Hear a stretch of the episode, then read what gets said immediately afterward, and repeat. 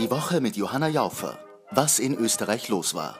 Willkommen bei der Sendung für alle, die keine Lust auf Politik mehr haben in Österreich und sich den Schaß nicht mehr antun wollen. Das mache ich ab jetzt für euch jede Woche. Ihr kriegt den Überblick zu den aktuellen Ereignissen im Land, plus Recherchehintergrund, plus eine aktuelle Geschichte von mir. Heute habe ich zu Gast den Thomas Wallach von Zack Zack. Hallo Thomas. Hallo, schön da zu sein. Wir sind bei dir in der Küche, du bist gerade auf Urlaub gewesen, aber tatsächlich warst du arbeiten im Urlaub. Äh, ja, aber ehrenamtlich arbeiten. Äh, ich bin Sporttrainer, Fechttrainer beim Wiener Sportclub und ich war mit 20 Fechtern auf Trainingslager. Und jetzt bin ich vollkommen fertig und dankbar, dass ich wieder zur Arbeit gehen darf. Während du auf Urlaub warst, du hast es eh mitbekommen, weil du hast es ja auch eifrig auf Twitter kommentiert, ist es in Österreich stark um das AMS gegangen. Seit Wochen trommeln ja ÖVP-nahe Unternehmer, Politiker und so weiter gegen Arbeitslose. Jetzt hat der Arbeitsminister seinen Angriff auf die Arbeitslosen offiziell gestartet und gesagt, er möchte einen Reformprozess in die Wege leiten. Was will er wirklich? Was er wirklich will und mit ihm äh, die ganze türkise Partei wollen, ihre einzige echte politische Agenda, die sie bisher gezeigt haben, ist ÖVP-Großspendern Geld zu ersparen durch Gesetzesänderungen. Und dazu gehört unter anderem Arbeitslosen das Leben möglichst schwer zu machen, damit die gezwungen sind, jeden Job anzunehmen, um nur nicht zu verhungern. Und das macht man halt, während sich zeitgleich KTM-Chef Pira selbst 7 Millionen Dividende ausschüttet, trotz der vielen Staatshilfe, die er bekommen hat. Arbeitslose sollen nichts mehr dazu verdienen dürfen. Genau. Zumindest nicht mehr legal, äh, weil wie man durch diese Regelung die Schwarzarbeit bekämpfen will, was der offizielle Grund ist, das muss man mir erstmal vorhüpfen, wenn die Arbeitslosen zwar dazu verdienen müssen, weil neun von zehn Arbeitslosen schließlich arm sind. Weil sie so wenig verdient haben, schon zuvor zur Erklärung, dass auch ihr Arbeitslosengeld sehr niedrig genau. ausfällt. Ja. Also müssen sie was dazu verdienen. Das dürfen sie jetzt nicht mehr offiziell machen. Na, sie werden eher nicht verhungern, sondern dann andere Möglichkeiten finden, möglicherweise. Auch zu dem Thema interessant, ich verlinke es auch gängige Vorurteile gegenüber Arbeitslosen und wie ihre Situation in Wirklichkeit ist. Äh, das Momentum-Institut hat dazu eine Umfrage in Auftrag gegeben, die ich ganz spannend finde. Dann war Martin Kocher auch vor ein paar Tagen in der Zeit im Bild 2, wo es auch wieder um die Lohnnebenkosten gegangen ist. Seit Jahrzehnten ein Thema, wo irgendwie jede Partei sich darauf einigen kann, die Lohnnebenkosten müssen sinken. Ein Twitter-User hat dem widersprochen, ich verlinke das auch, der sagt, diese berühmten Lohnnebenkosten sind unsere soziale und Gesundheitsversorgung. Also auf Arbeitnehmerseite vor allem Pensionskranken- und Arbeitslosenversicherung. Ja. Es geht dabei um das, was der Chef zahlen muss für deine Versicherung. Genau. Wer sagt, er will die Lohnnebenkosten senken, sagt, er will äh, Sozialleistungen senken. Nicht zu vergessen, die Grauslichkeiten, die es schon gegeben hat in den letzten Jahren unter Schwarz-Blau und weitergeführt unter Türkis-Grün, 60-Stunden-Woche, Hackerregelung zuletzt abgeschafft, die Strafen bei Sozialbetrug von Unternehmen gesenkt, ja. die ähm, Sozialversicherungsreform auch zulasten der Arbeitnehmerinnen. Was erwartest du dir, dass das noch dieses Jahr losgeht, der große Angriff auf die Arbeitslosen? Ja, das glaube ich schon. Wenn, äh, wenn der AMS-Chef Kopf, der ich glaube ungerechtfertigterweise als neutraler Experte gilt, davor prescht, genau, dann ist, glaube ich, ein deutliches Zeichen dafür, dass was Größeres bevorsteht. Okay, wir behalten das im Auge. Eine ganz große Recherche, die ihr gemacht habt auf Zack Zack, noch kurz bevor du weggefahren bist, eingetütet im buchstäblichen Sinne, ist die sogenannte Hokain-Affäre. Ja. Ähm, erzähl, worum es dabei geht. Martin Ho, der in Wien eine Reihe von Clubs und Restaurants betreibt, ist ein Szene-Gastronom, sagt man immer. Er steht Bundeskanzler Sebastian Kurz sehr nahe, er ist ein enger persönlicher Freund, er ist auch ein politischer Berater, er ist Teil der Delegation bei Staatsbesuchen, also die beiden trennen wirklich nicht viel. In dessen Lokalen und Clubs wird systematisch mit Drogen gedealt und das ist, man muss das so sagen, ein politischer Skandal erster Güte. Also man kann sich eine ähnliche Beziehung Angela Merkels äh, zu jemandem, der so... Zu also, Martin Ruhig, ja, kann man sich nicht vorstellen. Ja. Aber in Österreich gilt das als normal und äh, wir wollten dem auf den Grund gehen, weil in Wien will jeder schon mal davon gehört haben, dass äh, in Hostlokalen gedealt wird, aber wir wollten das einfach sauber ausrecherchieren. Und Ben Weiser, unser Mann fürs Investigative, hat es über die letzten Monate getan, hat Informanten gefunden, hat eidesstattliche Erklärungen von Insidern aufgetrieben. Äh, und dann hat sozusagen nur noch der letzte Baustein gefehlt. Und wir mussten uns selbst ein Bild vor Ort machen. Und das habe ich getan, zusammen mit einem Kollegen von einem anderen Medium.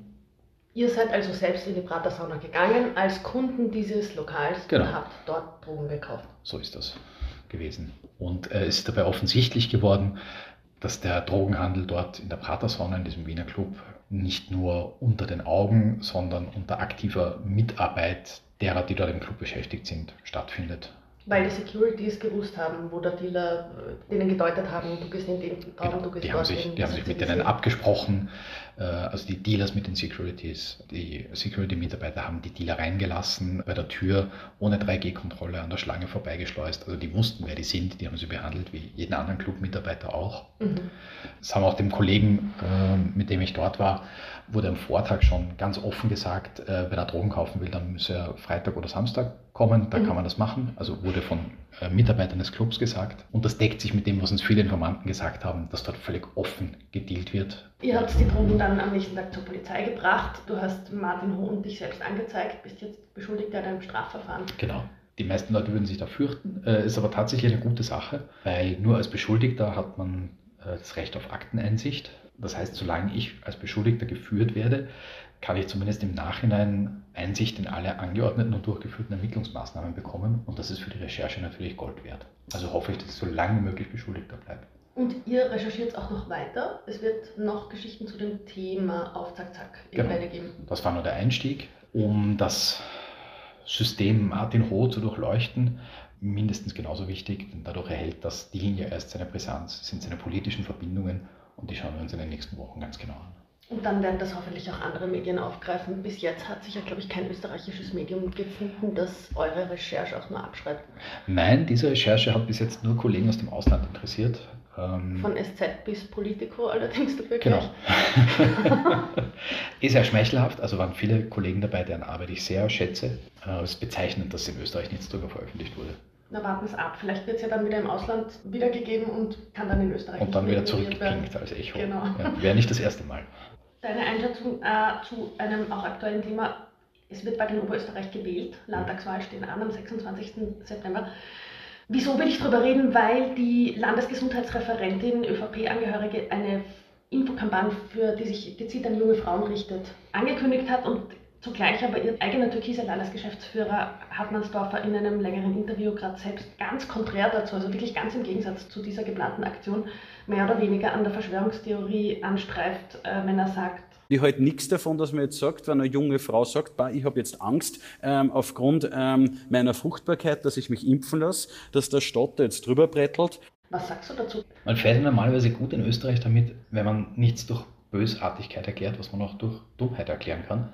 Aber ist halt schon sehr praktisch, wenn man vor der Landtagswahl so mit Doublespeak auch noch gleich ein paar äh, Impfskeptiker aus dem ganz äh, rechten Lager mit abstauben kann. Ich glaube schon, dass das äh, intendiert ist in dem Fall.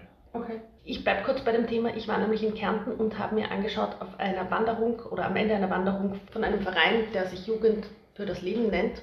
Das sind Abtreibungsgegner. Habe ich mir angesehen, was da für Dinge verteilt werden.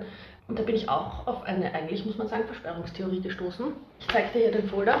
Da steht drauf, bestellte Abtreibungen für Corona-Impfstoff. Was denkst du dir, wenn du das siehst? Ähm, da sieht man eine Hand, die hält eine Petrischale und in der Petrischale liegen winzige Plastikbabys. Und das soll offenbar nahelegen, dass, dass Abtreibungen durchgeführt werden, um an Corona-Impfstoff zu kommen, was natürlich Unsinn ist.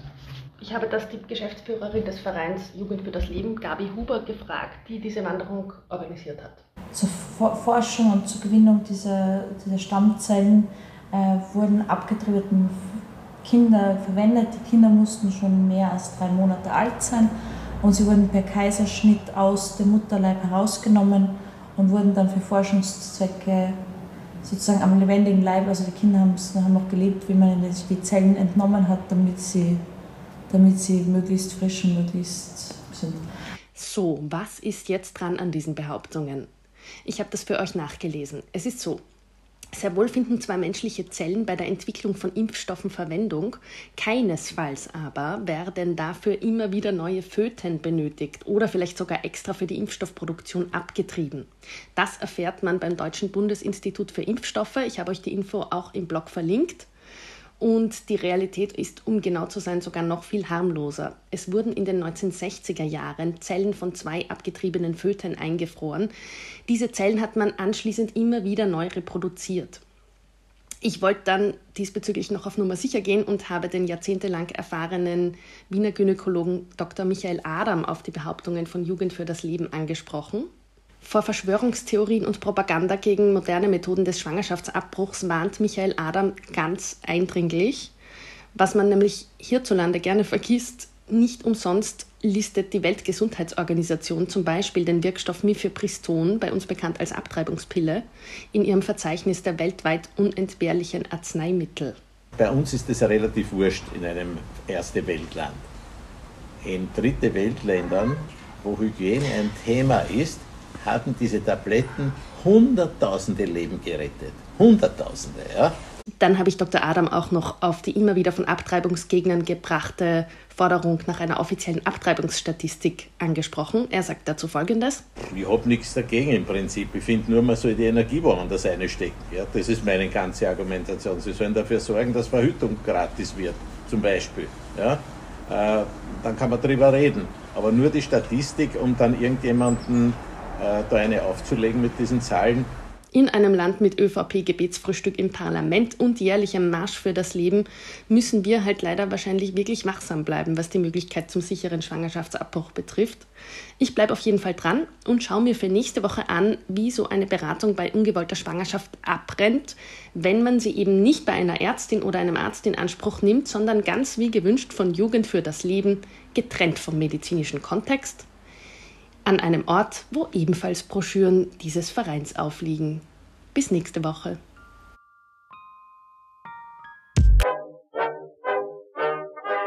Die Woche mit Johanna Jaufer. Was in Österreich los war.